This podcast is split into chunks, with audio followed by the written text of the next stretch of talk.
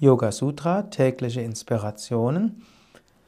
Vierte Kapitel, 33. Vers. Kommt der ständige Wechsel der entsprechenden Augenblicke zum Ende, wird ihre Aufeinanderfolge wahrnehmbar.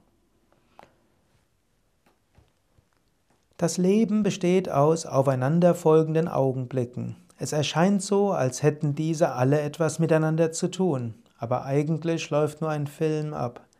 Einige Verse weiter oben hat Patanjali uns ja schon die Illusion von einem freien Willen geraubt, indem er gesagt hat, es existiert schon alles und wir gehen einfach irgendwie hindurch. Wenn wir in das Kino gehen, können wir uns entscheiden, welchen Film wir anschauen.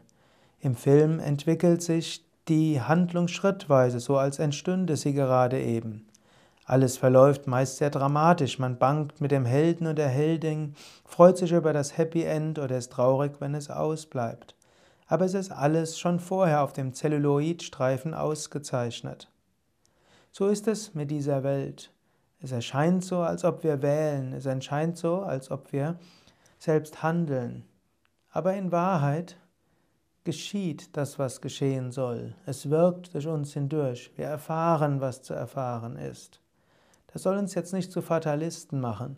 Wenn wir in der Welt sind, müssen wir manchmal so tun, als ob wir handeln. Wir müssen Unterscheidungskraft üben und uns zwischen mehreren Alternativen entscheiden. Aber wir können das ganz entspannt angehen. Letztlich geschieht, was geschehen soll. Letztlich ist diese Prakriti, diese Welt, ein Traum Gottes und Gott träumt das. Sogar das, worüber, wozu wir uns entscheiden, ist nichts anderes als ein Gedanke Gottes.